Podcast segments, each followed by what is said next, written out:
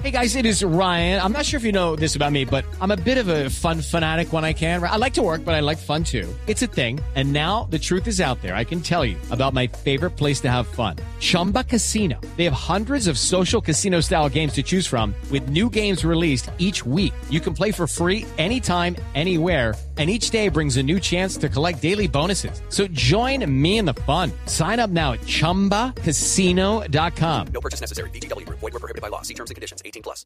En Blue Jeans, ¿quién lo dijo? Bueno, lo dijo Tania esta semana y se lo dijo a Natalia que está hoy con nosotros. Pero Natalia, yo, yo quiero, más allá de lo que diga o desdiga Tania, que no es muy bien recibida en el país, que nadie la quiere realmente, eh, porque pues todo el mundo se pregunta qué hace una holandesa aquí, metida en un lío que no es de ella, cuando debía estar en Europa haciendo sus cosas. Pues sí, mamerta y toda la cosa, pero pues en otro cuento, ¿cierto? Allá en su país. Sí, yo creo que eh, Tanya es uno de los personajes, eh, yo lo puedo decir, quizás más polémicos y más complejos que yo he entrevistado en 14 años de periodismo, María Clara. Eh, es una mujer de 34 años que a mis... ¿Cuánto es que ella lleva? Ella lleva 14 años, eh, digamos, militando en la izquierda, pero aproximadamente 11 ya en las filas armadas, porque ella llegó cuando tenía 20 o 21 años aquí a Colombia, era profesora de español, pero comenzó a llevar una doble vida gracias a uno de los profesores, o a causa, o lamentablemente, de uno de los profesores eh, que la acercó a las células urbanas de las FARC. Ella eh, después entra eh, a ser parte de la militancia armada y se va a la selva, uno de los frentes, donde es, eh, digamos, formada para enseñar clases de inglés y para darle clases como de ciencia política. Ella era una estudiante de idiomas. Y usted me decía, pues, que en Colombia no la quieren, que obviamente genera rechazo, como genera rechazo las personas de cada uno de los partidos armados que ha causado tanto Mm. dolor en el país. Pero en esta entrevista que tuve hace unos días con ella en Cuba, eh, pude entender o pude confrontar una vez más las, las contradicciones de toda guerra.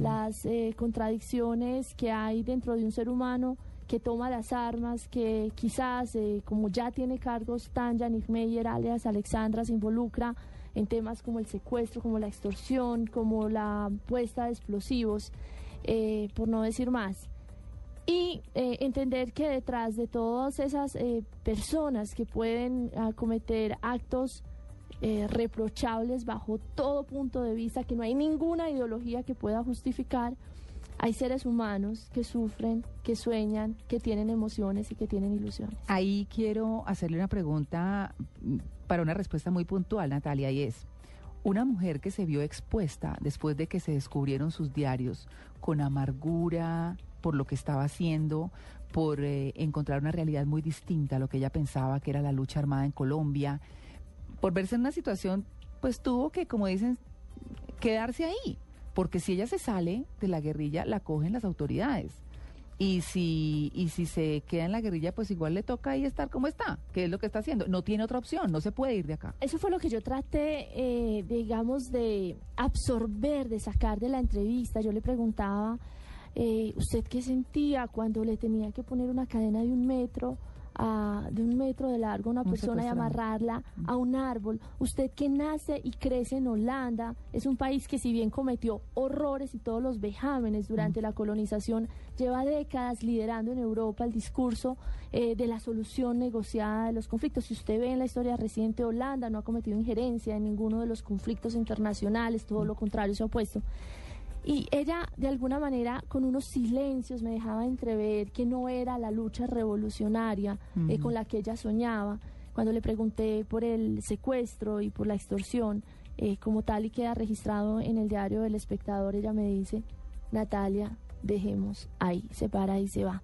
Yo pienso que es uno de los seres humanos eh, que, como le decía, representa las contradicciones de esta guerra y es uno de los seres humanos también que, queramos o no, van a tener, una vez se firmen estos diálogos de paz, que tener un espacio en la arena política de Colombia. Es una mujer que cada vez está siendo más influyente dentro de las FARC y las FARC cada vez están hablando con más fuerza y con más frecuencia de que quieren rápidamente entrar al Congreso. Pues es que eso es lo que quieren. Siete en punto de la mañana, una última pregunta. ¿No es la novia de Iván Márquez? Yo no lo creo y, eh, mejor dicho, estoy segura de que no.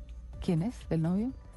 Ella no me lo dijo, pero según eh, pude leer en muchos de los libros eh, que se han escrito, dos libros se han escrito sobre ella, se hizo un gran documental.